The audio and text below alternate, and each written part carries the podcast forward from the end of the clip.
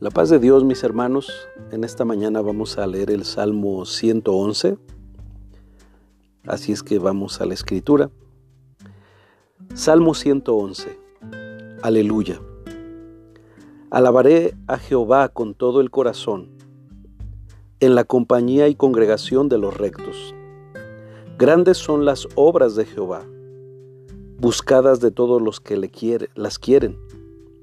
Gloria y hermosura es su obra, y su justicia permanece para siempre. Ha hecho memorables sus maravillas. Clemente y misericordioso es Jehová. Ha dado alimento a los que le temen. Para siempre se acordará de su pacto. El poder de sus obras manifestó a su pueblo, dándole la heredad de las naciones. Las obras de sus manos son verdad y juicio Fieles son todos sus mandamientos, afirmados eternamente y para siempre, hechos en verdad y en rectitud. Redención ha enviado a su pueblo, para siempre ha ordenado su pacto. Santo y temible es su nombre. El principio de la sabiduría es el temor de Jehová. Buen entendimiento tienen todos los que practican sus mandamientos. Su loor permanecerá para siempre. Amén. Este salmo, al igual que el 112, comparten el mismo título, Aleluya. También comparten el hecho de que ambos son acrósticos.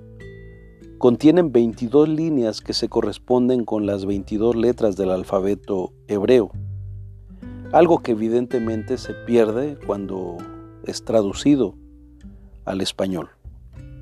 El tema de este salmo es exaltar las obras de Dios encontramos una división muy marcada en tres puntos.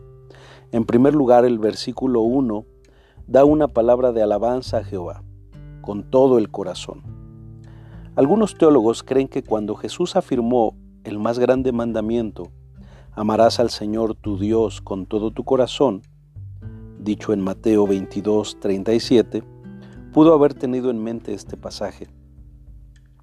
En segundo lugar, de los versículos 2 al 9, encontramos palabras acerca de las obras de Dios, en donde por mucho resalta la mención del pacto de Dios, que a la luz de Gálatas 3, capítulo, 6, eh, capítulo 3, versos 6 al 9, podemos afirmar que se refiere al pacto con Abraham, que fue declarado sempiterno o para siempre, y que el tema del pacto tiene que ver con la redención prometida para todas las familias de la tierra pues el día de hoy los creyentes somos bendecidos a través de la promesa hecha al creyente Abraham, que le creyó a Dios y le fue contado por justicia, es decir, fue justificado por la fe.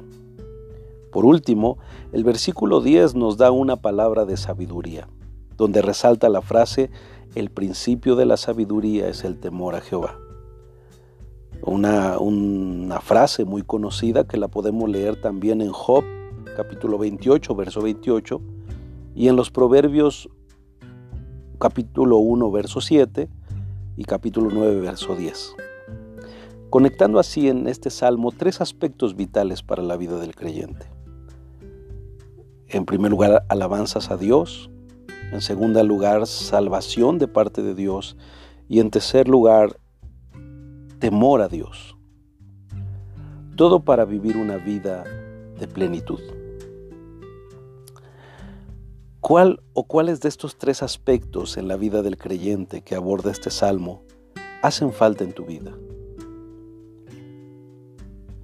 ¿Te ayuda el tema de este salmo a entender que la vida de plenitud se compone de varios aspectos y no solo de creer en Dios?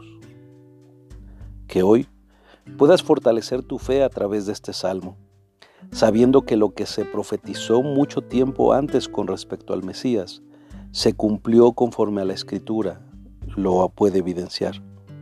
Y esto debe animarte a creer lo que dice de ti, que el que comenzó en nosotros la buena obra, él mismo la perfeccionará hasta el día de Jesucristo. Oremos. Señor, ayúdanos, ayúdanos a entender que tu promesa para cada uno de nosotros será fiel, es fiel y no cambia que así como cumples tu promesa eh, en el Antiguo Testamento y se cumple en el Nuevo Testamento, así sepamos que cada palabra de tu boca se cumplirá en nuestras vidas, porque fiel es el que prometió. Amén. Que tengan un excelente día, mis hermanos, hombres de integridad. Bendiciones.